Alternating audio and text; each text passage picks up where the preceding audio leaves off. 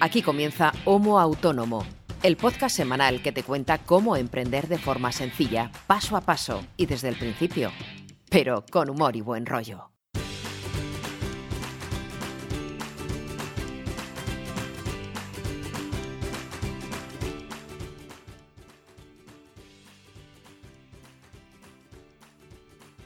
Hola, ¿qué tal? Bienvenidos y bienvenidas al episodio número 32 de vuestro podcast de emprendimiento favorito, que debe ser y es, supongo, Homo Autónomo, que es el podcast que empieza ahora mismo.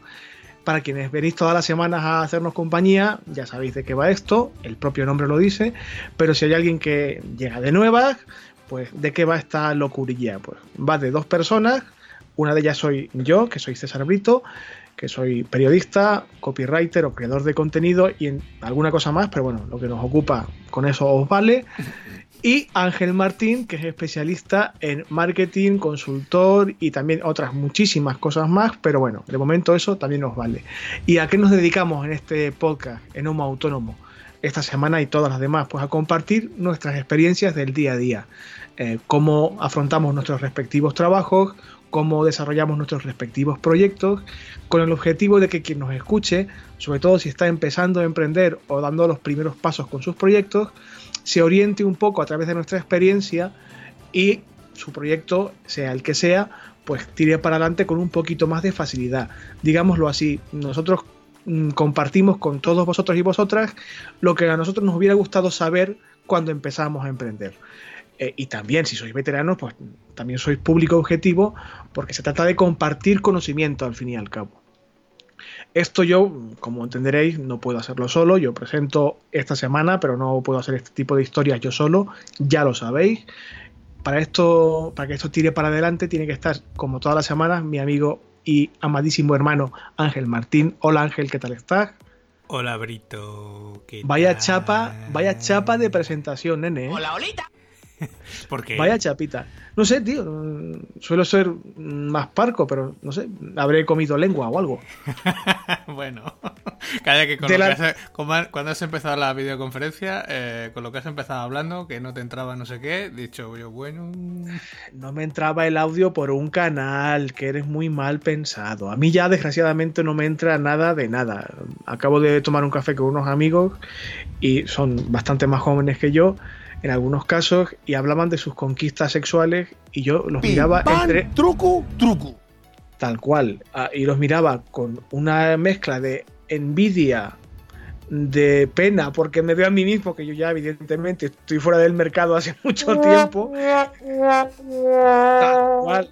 No me estoy haciendo la víctima, ¿eh? es que es tal cual. O sea, yo tengo la edad que tengo, mi, mi mente está ahora mismo en, otra, en otras cosas. Y yo, claro, estaba, me veía como un abuelete diciendo la frase típica de aprovecha ahora. Aprovecha ahora que te quedan pocos años. Así que ya a mí no me entra ni, ni el aire. O sea, no te preocupes que no hay, no hay fallo. ay. ¿Qué tal te ha ido la semana? Pues bien, como ya te comentaba antes de empezar, pues yo de en cuanto a tema profesional, pues bastante tranquilo porque seguimos en agosto y yo ya también se acerca mi periodo de vacaciones, entonces ya estoy, digamos, mm, cerrando temas que estaban abiertos y un poco dejándolo todo más o menos atado. Y lo que sí tengo es bastante ocupación de tareas de temas extra profesionales o digámoslo personales. Bueno, todos Claro. ya todos los que nos escuchan ya saben lo que se viene pronto, así que ya pueden atar cabos de las tareas que tengo últimamente estos días, que estoy bastante liado. Si es que te metes unos fregados, macho, que yo no sé, de verdad. Que no, no, como dicen en mi pueblo, no te arriendo la ganancia, ¿eh? ya, ya te lo digo. ¿Cómo? No, no, a ver, te respeto, estoy súper feliz por ti, muchísimo, pero en, en tu lugar yo no me pondría ahora mismo ni que me dieras dinero. O sea, pues porque no, porque no va conmigo ese rollo. Ni, ni a nivel filosófico personal, ni a nivel de- del estrés que estás sufriendo ahora mismo. No, estrés no, tampoco, tampoco es estrés. Es, son tareas, pero hay que irlas haciendo, pero bueno, tampoco es que sea esto, no sé, un sin vivir. Bueno, hay que hacer una cosa al día, sí que es verdad que son cosas que no estás habituado tampoco a hacer a menudo. Y, Esperemos que y te- no. Y te, pilla, y te pilla un poco fuera de juego, pero normalmente tampoco es que sea. No hace falta ser ingeniero aeronáutico para hacer las tareas, tampoco. Eh, esperemos que no sea un, hábito que frecuente es mucho.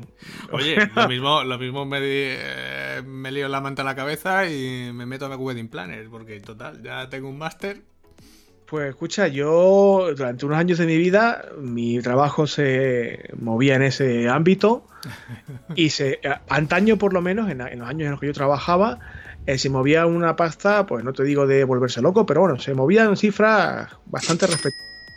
Más altas de las que muevo yo ahora, por ejemplo. La cosa ha bajado un poco, en los últimos años, a pesar con la crisis y con más factores que no, no vienen al caso, pero bueno, se movió un dinerillo curiosito. O sea, lo de Wedding Planner no es, no es, una, no es una locura, ¿eh? Bueno, lo, eh, apuntamos, lo apuntamos ahí por si el homo autónomo evoluciona. Nunca se sabe. Y si hay alguien que se dedica a ese tipo de historias y quiere eh, patrocinarnos o hablar de sus proyectos y tal, ya sabéis que podéis hacerlo. homoautónomo.com barra patrocinio. Yo dejo ahí la Claro, claro, yo no pierdo oportunidad, o sea, yo no doy puntada sin hilo. Yo donde la veo la cuelo. Mi semana ha sido normal, eh, no ha habido demasiados eh, sobresaltos, ni para bien ni para mal. Estoy un poquito preocupado porque eh, un trabajo en particular que no contaba con él era de cierta, es de cierta extensión y complejidad y me ha obligado a retrasar ya trabajos comprometidos, entre comillas, abandonar a un cliente, a un par de clientes que tengo que andar ahí trabajando fuera de mi plan, cosa que no me gusta mucho, no por mí, sino por ellos. Cuando yo me comprometo con una fecha de entrega, pues me gusta, me gusta cumplir, claro. Pero bueno, esta semana he tenido ahí un, un pequeño desajuste y andaba pues hasta hace bien poco, hasta esta mañana mismo he estado con este trabajo que me tenía un poquito enganchado eh, y en cuanto acabe de grabar contigo, seguiré trabajando para ponerme un poco al día de esto que tenía un poco retrasado. Pero es mm, hasta cierto punto positivo porque es un trabajo con un cliente, un cliente potencial, vaya, de la agencia con la que yo trabajo con más frecuencia, con, un trabajo más a menudo. Es un cliente bastante, muy gordo, muy, muy gordo. Eh, no puedo dar detalles por motivos obvios. Sí. Eh, pero bueno, eh, la agencia, como es lógico, quiere atar a ese cliente porque está en el momento, digamos, inicial de, la relación comercial y está bastante madurito. Y el hecho de que me hayan encargado a mí eh, este material, que no es que sea nada de lo pero, pero el hecho de que intenten a través de mi contenido seducir y de ahí esa musiquita así sexy que ponías y tal, pues sí que me indica que puede ser una oportunidad para mí a nivel freelance, a nivel profesional, para a lo mejor el curso que viene, si atamos me pongo ya el plural, si atamos ese cliente, pues oye, puede ser una entrada de dinero interesante, no devolverme loco, pero podría afianzar bastante mis cuentas. Pero bueno, estamos en un momento muy, muy inicial, estoy cruzando todos los dedos, a ver qué pasa.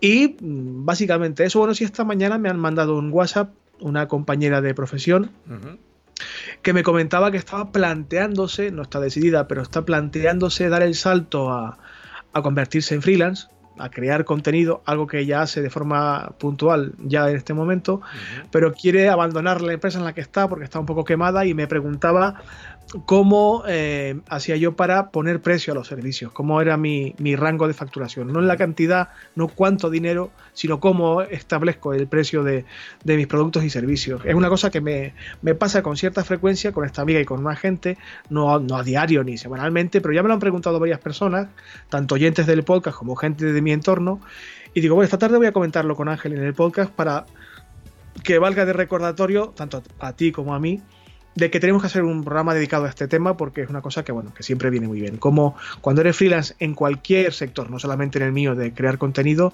cómo establecer el precio cómo poner precios a, nivel de mercado el mercado en el que te encuentres vaya y valga este recordatorio para que no sé cuando podamos hacer este este programilla específico. Apuntado queda. Bueno Ángel yo lo sé, sé que tú lo sabes, pero para que lo compartas con la audiencia, porque me temo que este va a ser un episodio de los de Chapa de Brito. Eh, cuéntanos, cuéntale a la audiencia de qué vamos a hablar en el episodio de esta semana. Pues en el episodio de esta semana vamos a hablar de subcontratar o de delegar parte de nuestro trabajo en otros profesionales o en otras personas. es algo que yo no estoy muy acostumbrado a hacer, por eso ya todos los que nos escuchan van a entender que yo no voy a hablar mucho porque tengo poco que contar realmente, porque yo la verdad es que delego, delegar, delegar, delego poco o más bien nada, pero ni como autónomo ni como cuando trabajo por cuenta ajena. Entonces, eh, sí que Brito se tiene aquí una pedazo de escaleta, se ha currado aquí el tema. Brito sí que delega algo más porque trabaja más en equipo, está más acostumbrado a trabajar en equipo y con, más eh, miembros, en este caso, con más personas. Y sí que me imagino que está más acostumbrado a delegar ciertas partes de su trabajo. Yo también alguna vez sí que he tenido que delegar en algún momento puntual. Y de hecho, te lo voy a ir apostillando cuando, cuando llegues a cada uno de esos puntos. Pero, eh, a ver, es algo en lo que seguramente muchos de los que nos escuchan en algún momento de su trabajo o de su semana o de su ejercicio van a tener que llegar a decidir si delegan, si no delegan, si subcontratan o si no subcontratan y de los pros y contras que tiene tanto delegar como no delegar esta, al final. De hecho, el hecho de subcontratar o delegar es, indicativo, es una buena señal, es, un síntoma de que la cosa va bien. ¿no? Eh, antes de empezar, dos puntualizaciones. Una, yo miembros tengo solamente uno, acostumbro a trabajar con compañeros y compañeras. Pero miembros, lo que se dice miembros, hasta esta mañana por lo menos que he mirado, tenía solamente uno. Bueno, aparte de este chiste malísimo, digno de los mejores momentos de chiquito de la calzada, que Dios tenga en su gloria, una puntualización. Tú eres eh, eh, reacio a delegar, básicamente, o según yo lo veo, vaya, que te conozco perfectamente, eh, básicamente por dos motivos. Por una parte, porque eres perfectamente capaz de acometer casi cualquier tarea que implique tu trabajo normal, es decir, dominas casi todas las parcelas que recurre eh, a las que tienes que recurrir para hacer cualquier trabajo en tu día a día y por otro eres bastante competente a la hora de cualquier cosa que no sepas cómo va ponerte las pilas en relativamente poco tiempo y no te digo dominar pero sí afrontar el reto mm. con cierta solvencia. esto forma parte de tus fortalezas como profesional y como persona, esto es evidente, pero no todo el mundo tiene esa facilidad, esa capacidad o ese enfoque, ¿no? No, no es ni positivo ni negativo, ni tú eres mejor eh, que nadie, ni los demás somos peores que tú por ese hecho. Simplemente son formas de... El ser un poco hombre orquesta, como muchas veces eh, me define, sobre todo cuando, eh, pues por ejemplo en el periódico, a veces es hasta contraproducente. Mm, el ser o el dominar tantas disciplinas a veces es mm, a veces no es tan bueno ¿eh? como la gente se piensa. Sí, ya, ya hemos hablado de ese tema en algún episodio anterior, pero bueno, que no, no, es malo en tu caso y que tiene su lógica el hecho de que no delegues, a eso me refería. Pero eh, en lo que se refiere al, digamos, al tema central del que nos vamos a, a encargar esta semana, en el episodio de hoy. Eh, el tema de delegar, más, más, que delegar es subcontratar. O sea, cuando eh, podemos plantearnos la posibilidad de recurrir a otra persona que no seamos nosotros, porque evidentemente la propia palabra del autónomo es lo que hablamos siempre del Juan Palomo, o sea, y, esta, digamos, esta actitud, esta forma de trabajar va a dominar casi todo el proceso de nuestros proyectos, pero como tú decías al principio, quizás llegue un punto en el que tengamos que recurrir a, otra persona, ¿no? O a otras personas. ¿Esto cuándo puede suceder?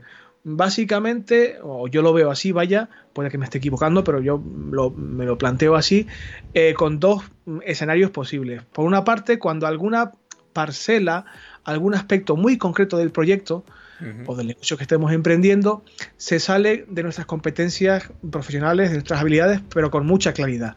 Por poner un ejemplo, si yo, por el motivo que fuera, tuviera que en mi trabajo eh, desarrollar una parcela eh, en la que hubiera que instalar un servidor informático, por ejemplo, yo no cuento con esos conocimientos, no sé cómo se hace y si tuviera que instalar un servidor tendría que recurrir a un profesional especializado en esa tarea en concreto.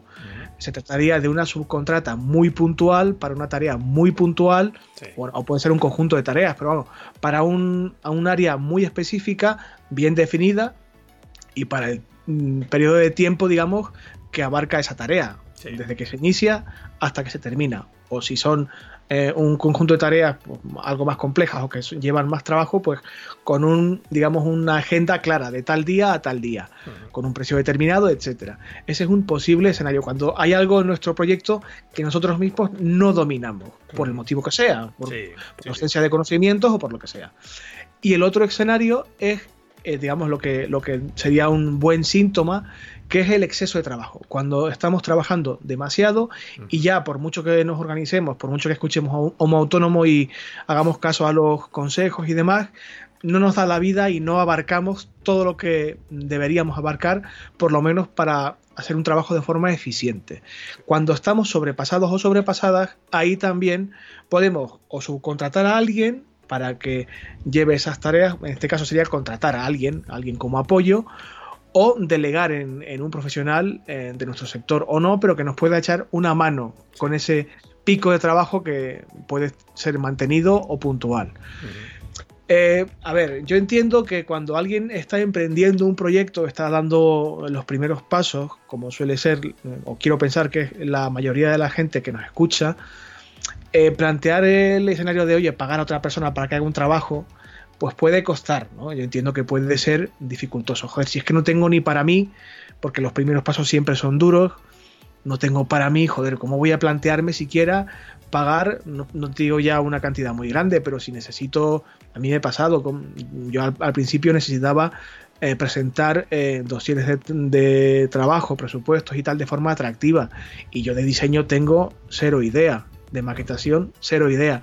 Y tuve que hacer un esfuerzo ímprobo en cuanto a, tema de dinero, porque no tenía esa cantidad, o no era fácil que tener esa cantidad, pero recurrí a un profesional. Hoy en día no me arrepiento, porque aún hoy uso ese material y estoy súper contento, pero en ese momento de mi primer año de emprendimiento, pues me costó tomar la decisión porque, jolín, cualquier cosa que, que sale del bolsillo, pues te cuesta, ¿no? Y duele el doble pero hay que, hay que plantear las cosas con seriedad. A pesar de que es difícil plantearse esa decisión, eh, hay que recurrir a profesionales y actuar de forma profesional. O sea, cuando uno no puede, hay que recurrir a alguien que sí que puede y que sepa cómo se hace. Y hay que pagarlo siempre.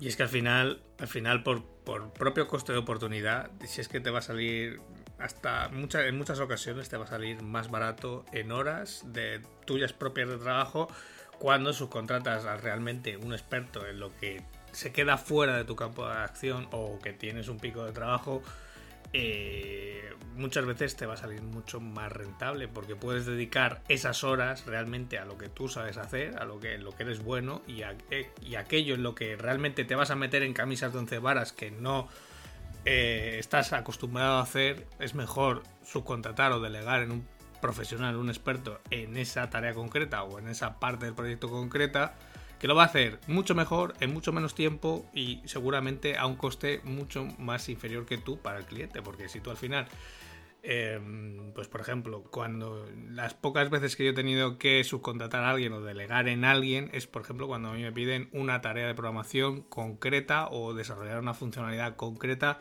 que se sale de mi conocimiento. Mm, o sea, cuando ya se necesita programación pura y dura. Claro, si yo, yo me puedo poner a aprender eh, cómo se hace, sí. Puedo aprender PHP, puedo aprender eh, JavaScript, puedo aprender lo que sea. Pero la de horas que voy a tener que invertir en eso para hacer esa tarea cuando realmente puedes contratar a un programador que lo va a hacer en una mañana o en un par de días, pues va a ser mucho menos tiempo del que tú le vas a dedicar en horas a esa tarea. Entonces al final, por coste de oportunidad, te sale más, más rentable. No solamente aprender a hacer la tarea que sea, sino, eh, a ver, por muy bueno que seas aprendiendo y, adquiriendo nuevos conocimientos, vas a tener que recurrir, como recurrimos todos, en casi todo, al ensayo y error. Y no, no te va a salir todo bien a la primera y eso es más tiempo que vas a, entre comillas, perder, ¿no? Sí, sí. A ver, yo entiendo que cuando hablamos de subcontratar a nivel, digamos, subconsciente, posiblemente quien nos escuche piense en, joder, una subcontrata es como una relación laboral a largo plazo. No, no, no, mm. no tiene por qué, no tiene por qué. Puede ser una tarea súper concreta de una mañana, un día o dos mm. días. Yo ya es una cosa que ya no hago con tanta frecuencia, por desgracia, eh, posiblemente porque las necesidades de las empresas no sean ya esas, ¿no? Pero hasta no hace muchos años, a mí de cuando en cuando alguna empresa puntual que me conocía de algún evento o que tenía relación conmigo por lo que fuera, pues recuerdo una empresa de informática, por ejemplo, de, seguridad informática. Pues tenía un proyecto nuevo, un producto vaya, y lo quería presentar a los medios y evidentemente eh, era una empresa que estaba llena de informáticos y programadores, como es lógico, ¿no? Y para ellos redactar una nota de prensa podía implicar perder dos mañanas de, trabajo porque no es su no es su trabajo, valga la redundancia. Claro, ¿no? Y dice, oye, mira, conozco a Brito, que sé que esto, que es periodista, que se dedica a esto y tal, a mí hacer una nota de prensa. Si me, si me dices lo que quieres contar y cuento con la documentación necesaria, yo tardo una hora, media hora eh, y, para ellos es, mira, es un tema que nos puede preocupar más o menos, pero si nos ponemos nosotros vamos a tardar igual una mañana o dos. A Brito o a quien sea, le cuesta en la décima parte del tiempo, eh, me cobra X, que era un coste irrisorio porque era un tema muy sencillo. Otra cosa es que me pidas, qué sé yo, oye Vito, pues vamos a presentar este producto nuevo y queremos que nos hagas una nota de prensa, un dossier de prensa y que nos montes una rueda de prensa, un evento público con un vino español. O sea, eso es otra historia. Sí. Eh, pero y que también se puede subcontratar y de hecho es recomendable mm. porque, porque no tenemos por qué controlar ese tipo de historias, ¿no? Y también es bueno recurrir a alguien que tenga experiencia en, esa, en esas líderes, mm. pero que no siempre una subcontrata implica largo, larguísimo plazo. Y no siempre, no siempre implica coste económico. Hay muchas veces, la gran parte de las veces, que cuando hay, se establecen relaciones de, de trabajo entre personas que emprenden eh, están en las primeras fases de emprendimiento o entre empresas con poca experiencia o poca trayectoria, al no, al ser conscientes todas las partes de que no hay dinero eh, para abonar lo que realmente uno podría eh, presupuestar, se llega a un acuerdo mínimo de establecer el pago a través de trabajo por trabajo. Yo te hago este trabajo que tú necesitas y tú a mí me haces un trabajo relativamente equivalente en precio y yo me, doy por pagado, por mm. decirlo así, ¿no? El trueque de toda la vida. Exacto. Y que, que se sigue aplicando en el mundo empresarial, a pesar de que estamos en el siglo XXI, con más frecuencia de la que nosotros pensamos. O sea que si estás emprendiendo y no tienes un chavo, pero necesitas a alguien eh, que te haga un trabajo puntual, piensa qué puedes aportarle tú a esa persona que te pueda valer como pago por el mm. trabajo que tú necesitas. Eh, eso sí, hay que tener algo de cuidado porque lo que os decía ahora, mm, eh, debe de ser una relación, digamos, de cierto equilibrio. Si tu trabajo vale 50, no puedes pedir que el trabajo que te hagan a, ti eh, valga 150, ni viceversa. Tiene que ser mm, relativamente equivalente y todo eso pues se negocia, vaya. Que, porque si iniciamos este tipo de relación de forma desequilibrada, lo que es una ventana de oportunidad a establecer una relación comercial ya con pasta de por medio en el futuro, pues se va a malograr, ¿no? Hmm. Porque si empiezas con mal pie, pues igual la cosa se, se vicia desde el principio y ya pues retomar la, relación o establecer el equilibrio este de, oye, sí, es que yo te llevo trabajando entre comillas gratis eh, por tu trabajo que tampoco era de dinero, pero es que lo mío vale un poco más que lo tuyo. Ya bueno, de acuerdo. Si estableces esa negociación de forma equilibrada desde el principio, no hay problema. Y cuando tanto tú como la otra persona o la otra empresa estén ganando ya bien, ya habéis establecido una relación de confianza, de buen rollo, habéis demostrado que vuestro trabajo es competente, el suyo también, y ahí hay un posible, mm, un posible cimiento de una palabra horrible, pero que es muy habitual, que es la sinergia. Oye, mira, he trabajado con esta persona en su momento, no teníamos un chavo, pero no fue bien, eh, confío en esta persona o en esta empresa y ahora que tengo pasta, pues se lo encargo ya pagando ya guay y viceversa. Sí, quizá uno de los problemas que hay a la hora de subcontratar es saber con quién vas a subcontratar, con qué profesional, porque es lo complicado. Mm, de hecho, una de las cuestiones que a mí me cuesta más delegar es precisamente por eso, por dar con la persona que lo vaya a hacer con el mismo nivel de exigencia de calidad que yo tengo. Y eso cuesta, cuesta mucho eh, a veces de encontrar. Es que en tu caso es muy difícil además, porque tú eres muy exigente contigo mismo y el primero.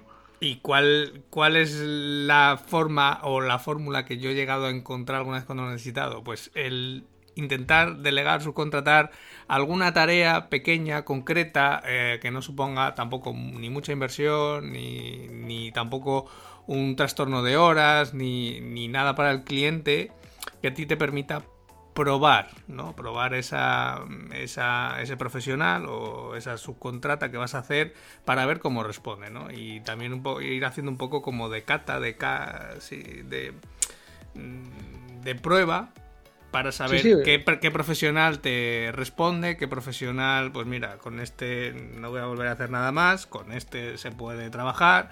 Eh, y así es un poco como también empiezan ese tipo de, de relaciones. Yo también hago muchos servicios a agencias de, de subcontratado. O sea, a mí hay muchas veces que me contacta alguna agencia más potente para hacer una tarea concreta que puede ser desde montarle un servidor en Amazon hasta migrarle una web que pesa 12 gigas. No sé, hay cosas muy puntuales, pero que hemos empezado por una tarea súper concreta que es hacer esto y luego a partir de ahí sí que hemos empezado a trabajar de forma más seguida o de forma más mm, fluida, ¿no?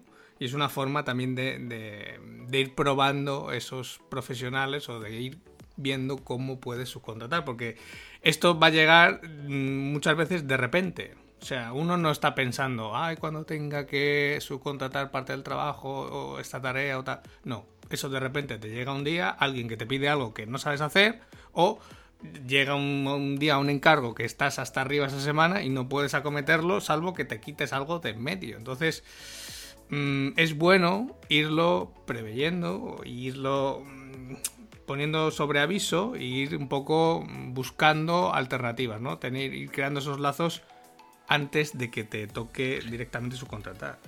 Claro, porque no, eh, no es nada aconsejable hacer este tipo de, de sondeo con prisas, ¿no? ni, ni, conviene ni subcontratar ni delegar en el profesional que no, lo que tú decías ahora, que no sea el adecuado. Hay que hacer la investigación lo más exhaustivamente que se pueda. Y la mejor forma es la que tú comentabas, la de tantear a un profesional para un tema pequeñito, em, probar con trabajos pequeños, de bajo coste, aunque sea de trabajo por trabajo, pero que puedas tú tantear mm, tanto su calidad como su forma de trabajar, como incluso el nivel de empatía o de proximidad que tengas con ese profesional, porque también importa, como luego veremos. O sea, hay que encontrar, y tienes más razón que un santo, es lo que quizás cuesta más trabajo, dar con el perfil apropiado para lo que necesitas. Eh, y que, bueno, en fin, ahora lo veremos, tiene que reunir una serie de, o yo creo que debe reunir una serie de características bastante eh, concretas, ¿no? Eh, y a ver, esto pasa en nuestro sector como en cualquier otro. Puede ser un programador, un especialista en marketing, un creador de contenido como yo, un, un, albañil o un fontanero, da igual. O sea, para cualquier cosa hay que hacer el mismo tipo de, entre comillas, sondeo, ¿no? Que normalmente eh, la, herramienta más efectiva para esto suele ser, vaya, el boca a oreja. Oye, me han hablado muy bien de esta persona. O yo he trabajado puntualmente con esta persona y me fue muy bien, dale un toque. O sea, que es como se mueve el 75% o 80% del trabajo por el boca a oreja. luego también hay sectores que, pues por ejemplo, cuando has hablado ahora de, de albañiles o fontaneros, el otro día yo, por ejemplo, necesité un cerrajero para casa. Sea, no porque eh, me hubiera dejado las llaves dentro, sino que la, puerta de entrada de casa, aquí con la humedad, en, verano siempre se hincha.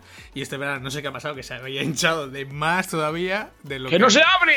Bueno, que eh, fui a salir un día por la mañana y dije: si cierro, ya no entro más. me, quedo, me quedo en la calle. Y claro, eh, mm, claro, estás en ese momento que nunca has tenido que llamar a un cerrajero ¿Y a quién llamas? Eh, pues normalmente llamas a uno que esté cerca, que no sea los de urgencia, que tienes que darles un riñón para pagarles. O dos. Eh, o dos. Y claro, llamé a uno que estaba relativamente cerca, eh, lo llamé por la mañana, eran las ocho y media de la mañana, y me dijo el tío, no, no, no te preocupes, es que ahora me pillas que voy a no sé dónde, tengo toda la mañana un poco lea, luego te llamo. Vale.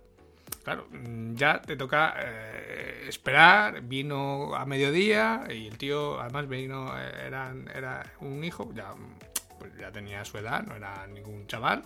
Y venía con su padre, venían los dos y, empezaron ahí, venga, sube la puerta, échale un poco de aceite, no sé qué, para aquí, para, para acá.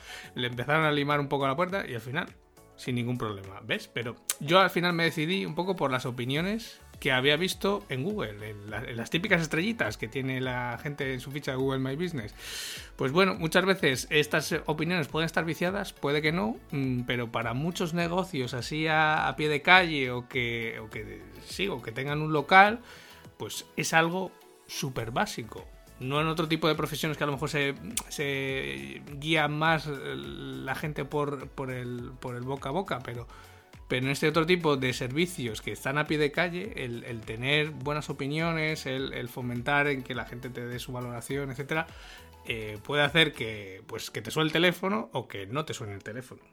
Claro, es que a ver, es cierto que existe cierto riesgo con este tipo de, interacción digital, porque el boca oreja del siglo XXI y de lo que vendrá es este tipo de, de comentarios, recomendaciones, estrellitas, etcétera. Y a ver, todos sabemos qué riesgo tiene eh, TripAdvisor y cosas así, que es lo que tú decías. ¿Puede haber alguna opinión maliciosa, no fundamentada en la realidad, etcétera? Puede ser. Pero hoy en día, aunque tu negocio no sea eminentemente digital, mm. sí es conveniente que, que, prestes un poco de atención a esa parcela en concreto, porque es tu ventana digital al mundo. Y cuando se ve la gente, como te has visto tú, en la calle, con las llaves de casa, aunque no te abra la puerta, y el móvil en la mano, pues tiras de internet del móvil y lo que buscas es algo que te ofrezca un mínimo de, garantía, que tú te sientas mínimamente respaldado por X comentarios positivos o, o sea, que, tú tengas un mínimo, un mínimo de, confianza, que puede luego verse traicionada o no, pero tú vas eh, con ese respaldo, digamos, de base. Y eso, hoy en día, desgraciadamente, eh, aunque el, boca oreja, digamos, biológico sigue funcionando y no parará de funcionar nunca, hoy en día ese boca oreja es digital. Hay que, hay que prestar un poquito de atención a esa parcela. Y también un poco de lo que decías antes, de esa empatía o de ese feeling, pues no sé, cuando llamas a alguien la primera vez y. No sé, eh, hay algo en el tono de la voz, en, cómo se expresa, en cómo te hablan, en que te hace confiar, ¿no? o, fomentar ese sentimiento de confianza en, en esa persona. Mm, pues no sé, a mí yo hablé con, con esta persona, eh, pues, por, cómo me habló, por cómo me lo explicó, etcétera, porque luego realmente cumplió su palabra, porque hay veces que te dicen, no, te llamo luego y luego no te llaman. Y realmente el tío cogió y a, pues esto era a las 8, a las 11 y pico de la mañana ya me llamó, oye, que estoy no sé dónde, que ya he terminado, que voy para allá. Pues oye, pues es un tío que al final funciona. Formal, vaya. Formal, que funciona y que realmente eh, se corresponde con lo que habías encontrado las opiniones luego. Y luego sí que es verdad que después de haber hecho el servicio, el trabajo, etcétera, de lo que he cobrado, etcétera, cuadraba justo con lo que yo había leído las opiniones. Claro, eh, a ver, y es que eh, la dificultad de encontrar la persona adecuada mm, se presenta siempre, tanto cuando tenemos que recurrir a alguien porque no sabemos hacer algo, como es tu caso de, con la puerta y tal, y la, y la cerrajería, como cuando, que es lo deseable, tenemos tanto trabajo que no, damos con él, ¿no? Eh, es tan complicado en un caso como en otro. Y en el caso de que tengamos que ya plantearnos una relación de, de trabajo un poco más estable o de más larga duración, ya quizás no estamos hablando de una subcontrata puntual, sino ya de un contrato a medio, largo plazo que nos permita mm, delegar eh, tareas más complejas, áreas de trabajo mm, más extensas, para nosotros poder, entre comillas, aligerar la mochila, ¿no? Eh, ¿Qué ocurre cuando tenemos que elegir a una persona para este tipo de, de trabajo? Que según mi criterio, que me puedo equivocar, puedo quedarme corto, puede haber más características que estas que comento, pero para mí las características creo que esenciales para poder delegar en alguien eh, son, por un lado, que conozca en profundidad el proyecto en el que estamos metidos. O sea, que conozca bien cómo es tu proyecto, cómo es tu empresa, cómo es tu negocio, que sepa bien cómo funciona a nivel interno, que es lo que realmente eh, marca la diferencia, para que cuando se vea en el fregado del día a día sepa cómo desenvolverse. ¿no? Eh, esto y también saber un poco de, pues, de dónde viene, eh, cómo ha sido el nacimiento del proyecto, cuáles son los objetivos, o sea, que conozco un poco mm, eh, la tripa del negocio, o sea, de dónde viene, a dónde va, qué camino quiere recorrer para llegar a donde pretende ir, etcétera. Y también, pues es lo que te decía, las dinámicas un poco el del día a día, las tareas, digamos, más eh, tangibles. Eso es para mí esencial. Debe, no, no puedes delegar en alguien que no conoce nada tu, tu trabajo, tu negocio, que llega un poco como un paracaídas ahí, ¡pum!, plantado ese primer día y ahí te las compongas, no solamente no vas a poder delegar, sino que te va a generar más problemas, claro. Sí. ¿Y te puedes dedicar tiempo a formarle al respecto? Sí, puedes dedicarle tiempo, pero bueno, a ver, hay que, hay que valorar que tiene que conocer muy bien eh, tu negocio para que sea, por decirlo de alguna forma, como alguien, un gemelo a ti, tu mano derecha, vaya, que pueda responder ante el trabajo como lo harías tú mismo. ¿no? Y como lo que decíamos ahora, hay que intentar contrastar que esta persona es competente mínimamente. Eh, esto suele mm, comprobarse pues dándole tareas, digamos, entre comillas, de prueba, que se aproximen mucho a lo que va a tener que confrontar en, en la vida real, entre comillas, cuando deleguemos en serio eh, las tareas y los trabajos, para uno comprobar un poco si, si es capaz de afrontar esa, ese conjunto de tareas o no. Eh, lo que tú decías ahora, eh, el nivel de competencia, vaya, del profesional. Y lo que tú decías también ahora, que, que, nos despierte un mínimo de confianza o de empatía a nivel personal. a ver, esto va a sonar un poco raro que lo diga, ¿no? ¿Esto es imprescindible? No, no es imprescindible puedes delegar perfectamente en alguien que tú a nivel personal no tragues, te caiga mal, porque sea una, máquina o una máquina en el trabajo que tú necesitas que, te lleve adelante. Que no sea imprescindible, que no lo es, no implica que, hombre, como mínimo, sea deseable mm. para tener un ambiente de trabajo tranquilo cuando menos. O sea, que el hecho de que sea competente esa persona no implique estar de mala hostia. O tener roces a nivel personal porque nuestro carácter no va con él o con ella, o porque no hay ese mínimo de empatía que normalmente eh, tenemos que tener, ¿no? Sí, esto, ver, esto es directamente proporcionar al nivel de contacto que necesitas tener con esa persona. al final, efectivamente. si al final solo necesitas cruzar dos mails, pues al final te da igual que sea más seco que una encina, porque, pues bueno, mm, pues vale, el tío es un poco borde o la tienes un poco borde, pero bueno, hace bien su trabajo, punto, ya está, no, no sin más. Claro, si tienes que estar todos los días hablando con él o escribiendo mails, pues eh, sí que es deseable, la verdad. para cosas puntuales da un poco igual, para relaciones a medio o largo plazo, pues sí que es conveniente. Para que reine un ambiente mínimamente llevadero, vaya. Y porque eso al final en la productividad también se nota, ¿no? Sí.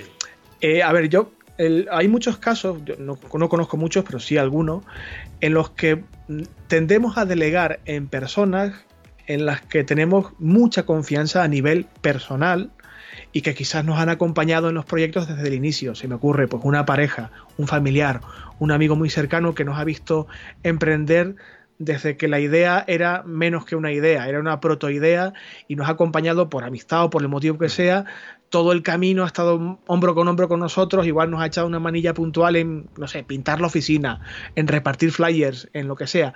Y nos, ese eh, lazo, esa confianza es muy estrecha y podemos tener la tentación de delegar en esa persona porque confiamos en ella y como decía al principio, pues conoce muy bien el proyecto. Eso está muy bien, puede hacerse, porque evidentemente eh, si tenemos la suerte de que esa persona además es competente en lo que necesitamos, pues estupendo. Pero, y aquí el, digamos, el apunte. Si delegamos y realmente confiamos en esa persona, hay que pagar también a esa persona. El hecho de que sea un familiar o un amigo muy próximo o un novio o una novia y tal, que nos va efectivamente a ayudar con nuestro proyecto y que forma parte ya integral del proyecto y que además nos va a ayudar en un momento de mucho trabajo y que su, digamos, el objetivo es aligerarnos a nosotros, no vamos a ser tan cabrones o tan cabronas de no pagar por ese trabajo. O sea, hay que intentar eh, pensar que esa persona en ese momento es un profesional que nos va a ayudar a aligerar, a respirar un poco mejor y que eso hay que pagarlo también. O sea, no, eh, la calidad personal, la cualidad humana de, de, la persona con la que estamos o el tipo de relación que tengamos con él o con ella no modifica, evidentemente, es una obviedad, el eh, carácter profesional de esa relación. Es un poco de perogrullo, pero yo lo, puntualizo porque vivimos tiempos muy oscuros, amigo, y el dinerito parece que lo cagan solamente algunos y que paga solamente alguna gente y otra gente, pues no, con visibilidad a lo mejor eh, te vale. No, no, mira, a mí, por mucho que yo te quiera, por mucho que te haya apoyado desde el principio, si llega un punto en que el proyecto exige que yo me implique en esto, y voy a trabajar codo con codo contigo, pues a ver, un sueldo que mínimo.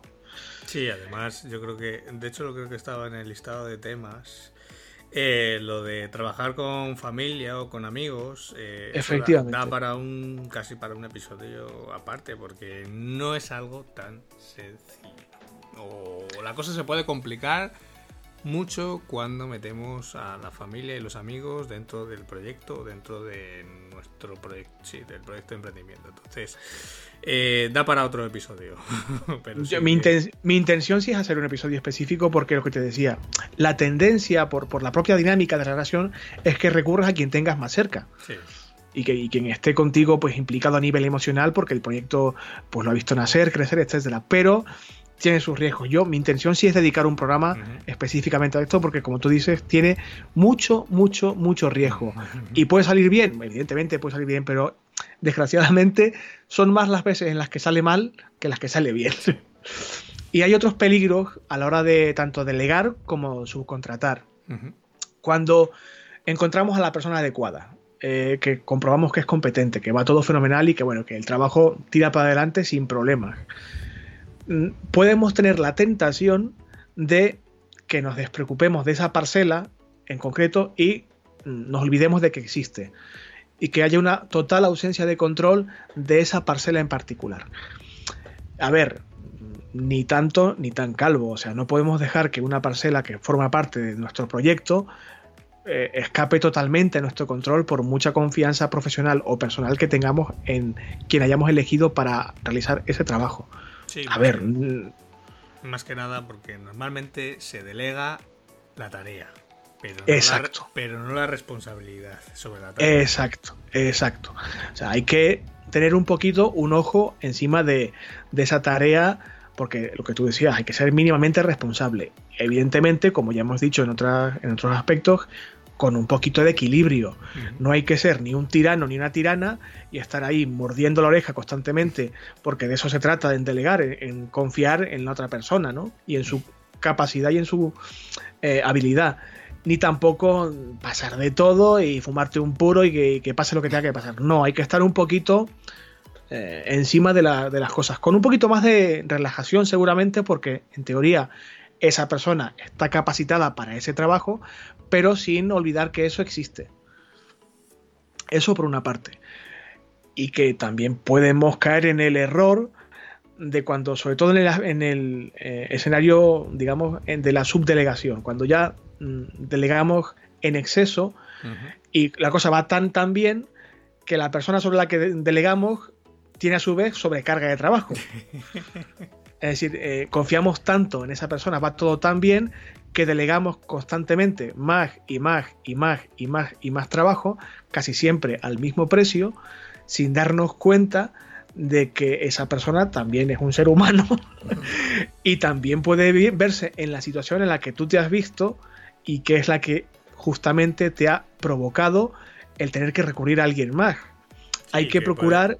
y que puede darse el, caso de que haya una o una nueva subdelegación o una subcontratación. Al final la persona que tú estás subcontratando, si le cargas mucho de trabajo, pues seguramente haga lo mismo que estás haciendo tú, que es subcontratar a alguien que le haga parte de su trabajo. Entonces al final eh, la cadena se puede alargar demasiado y digamos que va habiendo ya demasiado eslabón en esa cadena.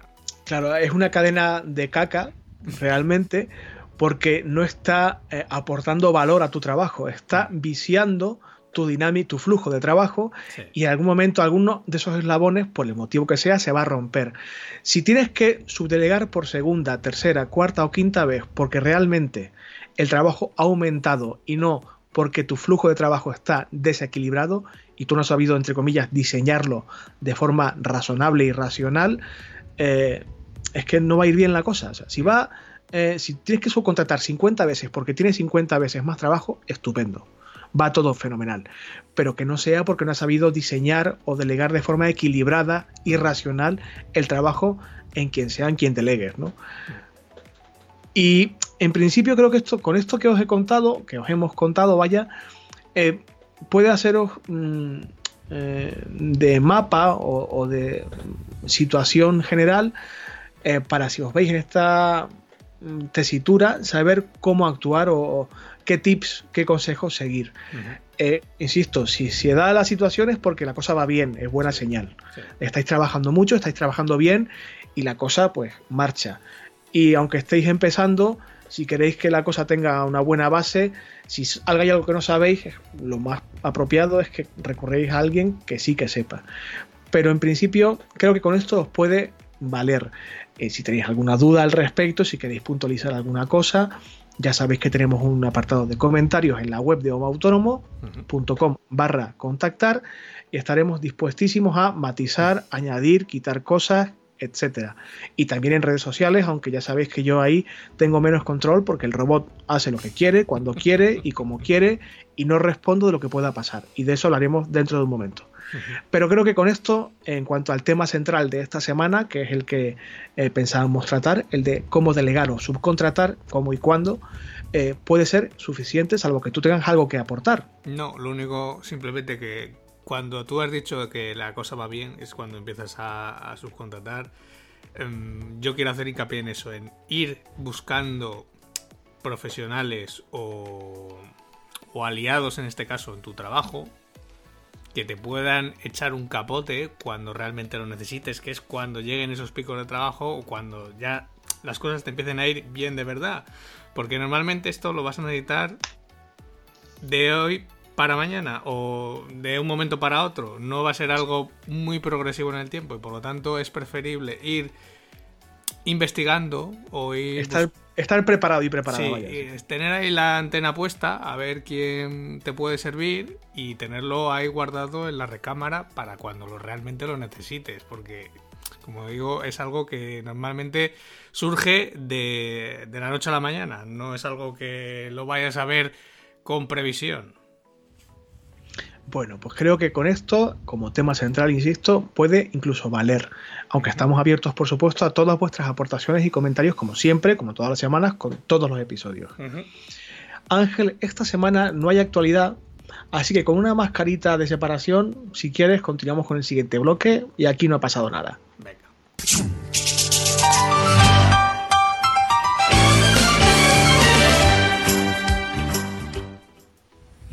Veo en la escaleta que tienes un tip o un consejo mm, que compartir con todos y con todas esta semana. ¿De qué se trata, amiguete? Bien, esta semana, mm, porque hace mucho que no poníamos un tip o un consejo, una herramienta, y como lo he estado usando, estado usando bastante esta semana, eh, os voy a hablar de Real de Breed. Bueno, Real de Breed, escrito. Vamos a dejar el enlace en las notas del programa.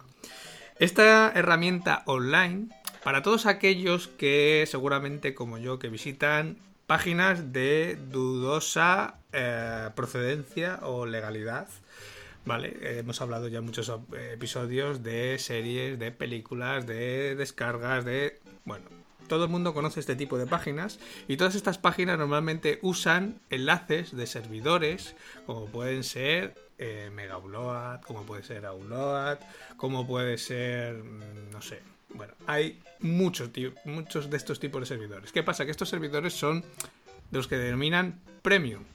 Hay los que comparten contenido, lo suben y a cambio de la publicidad que se ve, pues ellos, digamos, ganan dinerín y tú a cambio puedes descargar muy poco al día, ¿no? Son esos servidores premium. Pues Real Debris lo que hace es que te permite descargar de estos servidores todas las veces que quieras, de todos los servidores que ellos tienen dentro de su catálogo, que son un montón, me parece que son 30 o 40 servidores de estos premium.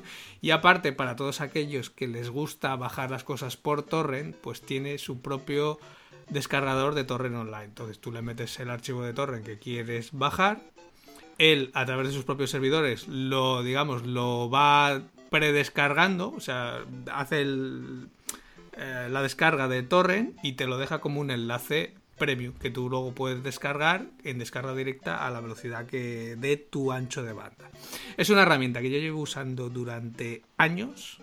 Tiene un coste eh, que para mí se compensa. Mm, bueno, yo creo que yo para mí a mí me compensa en el primer día que lo pago Pero bueno, habrá alguno que a lo mejor le saque menos rendimiento. Pero bueno, tiene un coste de 16 euros cada 6 meses. También hay planes de precio mucho inferiores, pero bueno, a mí el de los 16, o sea, yo pago 32 euros al año y me compensa horrores.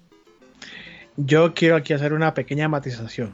Aquí todo lo que compartimos, lo sabéis, en cuanto a software, en cuanto a herramientas, etcétera, es porque realmente creemos que es útil, que funciona, que va de puta madre, etcétera. Y lo hacemos normalmente porque lo hemos probado nosotros mismos anteriormente.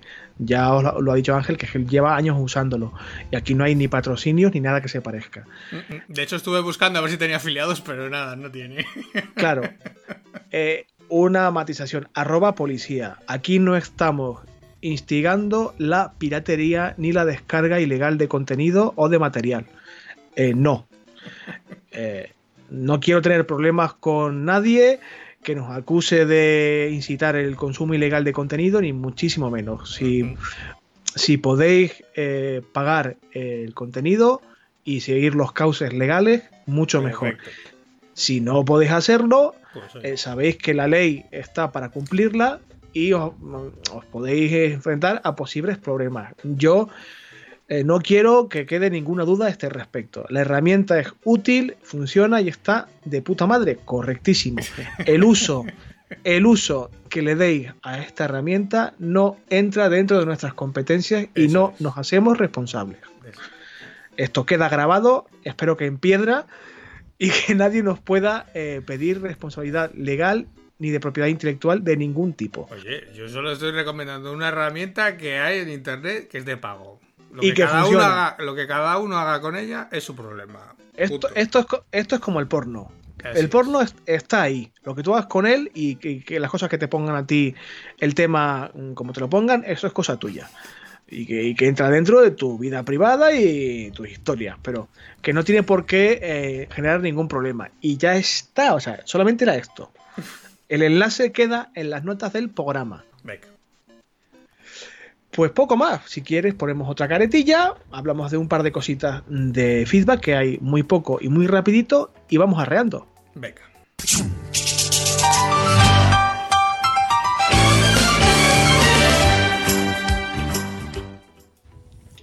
Pregúntame qué ha pasado hoy. ¿Qué ha pasado hoy? Sorpréndeme. Que ya hemos ya sobrepasado eh, todas las reglas del podcasting habidas y por haber. Ya el feedback me lo dan en carne y hueso ya. ¿Cómo? Lo que estás oyendo. O sea, ya un oyente del podcast, a la par que amigo, muy frecuente en este programa y en esta sección de feedback, eh, ha tomado un café conmigo, porque hacía mucho que no lo veía. Fernando, un abrazo fuerte. Y eh, según estábamos charlando de un montón de cosas, algunas de las cuales a esta musiquilla le vendría muy bien. Esto es un tema que no puedo comentar eh, de forma eh, pública porque no es el caso. me comentaba, oye, pues aprovechando que te tengo aquí delante y tal, para el podcast, comentad si queréis en la sesión de feedback, de dudas, vaya, eh, ¿Cómo puedo eh, implementar mi correo electrónico, digamos, de mi página, de mi servidor normal, tipo one and one o el que sea? ¿Cómo puedo integrarlo en la, en la suite de Google, de la que ya hemos hablado varias veces en el programa? Digo, vale, pues yo lo, planteo en el programa y que Ángel te cuente, que seguro que sabrá mucho mejor que yo cómo va este asunto, porque Google Suite ya sabéis que mm, Ángel es cuasi experto. vale. Hay dos opciones y no sé por cuál es por la que Fernando está preguntando realmente. No sé si él tiene una web con su dominio y simplemente quiere tener pues su cuenta fernando o el info arroba en su cuenta de Gmail, que eso se puede hacer. ese es el caso, creo. creo que es el caso. Se puede hacer a través de la configuración de dentro de Gmail, la rueda de entrada de esa configuración y dentro hay un apartado que pone cuentas y hay dos opciones, una que es recibir correo y otra que es enviar como.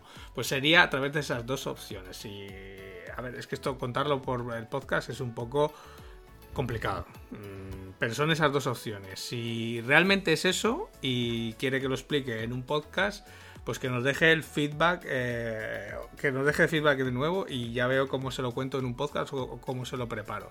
Si, es la, si es la otra opción, que puede ser que es que quiera pasar su dominio tenga, por ejemplo, en un one-on-one o en un, correo, por ejemplo, del servidor de SiteGround o de CDMON o del proveedor de hosting que sea, quiere pasarlo a una cuenta de Google Suite, la configuración sería otra. Simplemente es cambiar las DNS de su dominio, las que controlan el sistema de correo electrónico en, en, las DNS del dominio y ya automáticamente Google ya reconoce ese dominio y puede empezar a mandar y recibir desde su cuenta Google Suite. No sé si es que quiere utilizar la suite de pago o si quiere pasar sus cuentas de el servidor que tiene ahora mismo de su dominio a una cuenta de Gmail.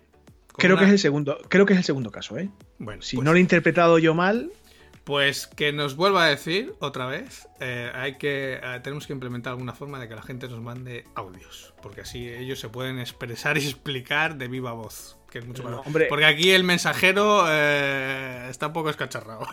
Quiero decir que soy gilipollas ha quedado bastante patente, y que no me he sabido explicar bien ha quedado bastante patente. Pero creo que por lo que me comentaba es el segundo caso. Aún así estaría bien tener un poco de detalles de, la duda en concreto para posiblemente a través de capturas de pantalla o algo así explicar el paso a paso en cualquier otro episodio y poder colar la, el cursito, el tutorial o las capturas de pantalla en las notas del programa o incluso de forma privada o lo que fuera. Vale. Eh, ese segundo caso es casi hasta más sencillo que el primero. Porque el primero sí que es verdad que dependiendo de cómo configures, cómo eh, recibe y envía el correo Gmail, eh, te va a quedar copia en el servidor o no te va a quedar copia eh, y es un poco más lioso. O sea, hay que decidir cómo realmente quieres configurar el correo.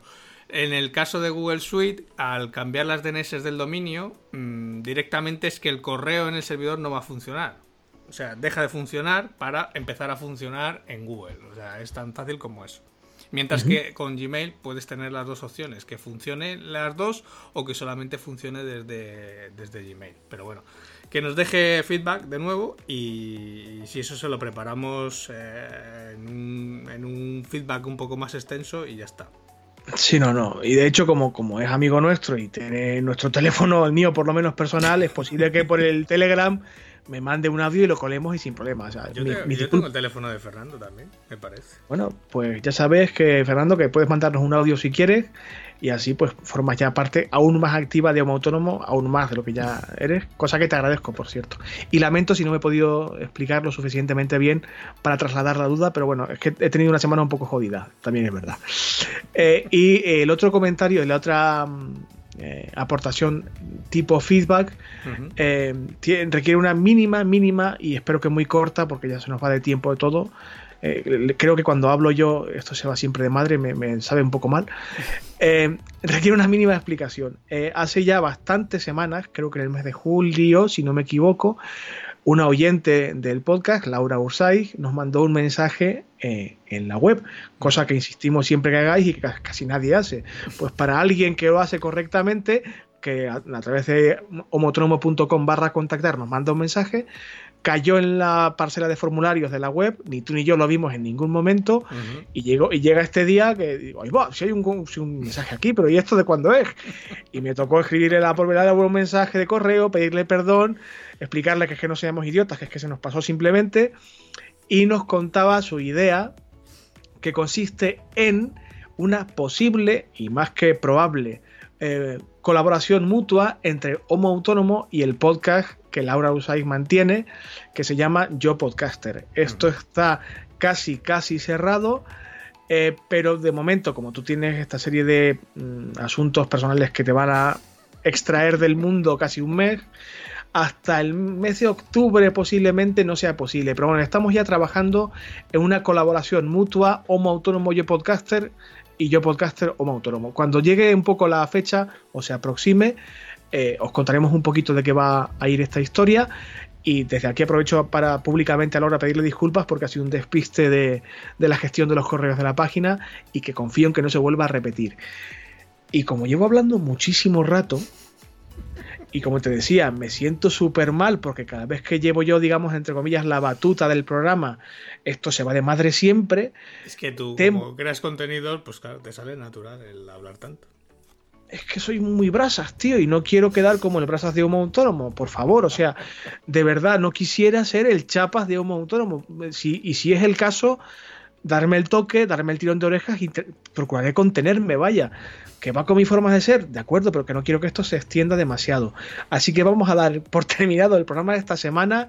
Eh, en el que hemos hablado de cómo y cuándo delegar en otra persona, en otro profesional, o cómo subcontratar y cuándo y tal, para que, si Dios quiere, todos y todas los que nos escuchéis os veis ahí en esa situación en algún momento porque todo va estupendamente y tengáis un, par de pistas de cómo hacer y cuándo actuar de esta forma. Daros las gracias por mantener el tipo cada semana, por estar ahí, por aguantarnos, por escucharnos, por participar, por hacer que esto sea un poquito mejor cada día. Veía las estadísticas de escucha y sé que es muy poquito a nivel absoluto, pero para mí si de escuchas semanales es una locura, teniendo en cuenta cómo y cuándo empezamos. Os lo agradecemos muchísimo. Eh, a ti, por supuesto, también, porque sin ti esto no iba a ser posible nunca. Nunca. Y, no, sabéis hasta qué punto esto es como es a nivel estético, a nivel funcionamiento, a nivel producto final, gracias a Ángel Martín, esto que quede aquí. Y eh, aparte de daros las gracias, recordarlo, ya sabes que te quiero mucho, ya lo sabes y no hace falta subrayar que además dentro de poco vas a estar fuera del mercado. Em, me queda poco, me queda poco, me queda poco. Me lo quitan de las manos, me lo quitan de las manos.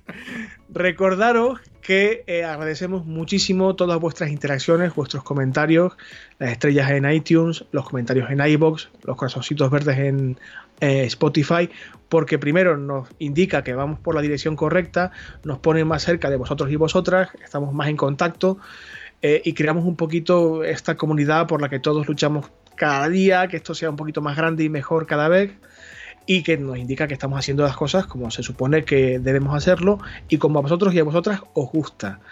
Eh, si lo hacéis, los podcatchers, que son realmente los que mandan aquí, los algoritmos de mierda, nos van a ubicar cada vez un poquito más arriba, cada vez un poquito más arriba, y este podcast será mejor, esperemos, cada vez más, y a su vez esto ya es secundario, pero también es un objetivo, quizás en un futuro económicamente viable.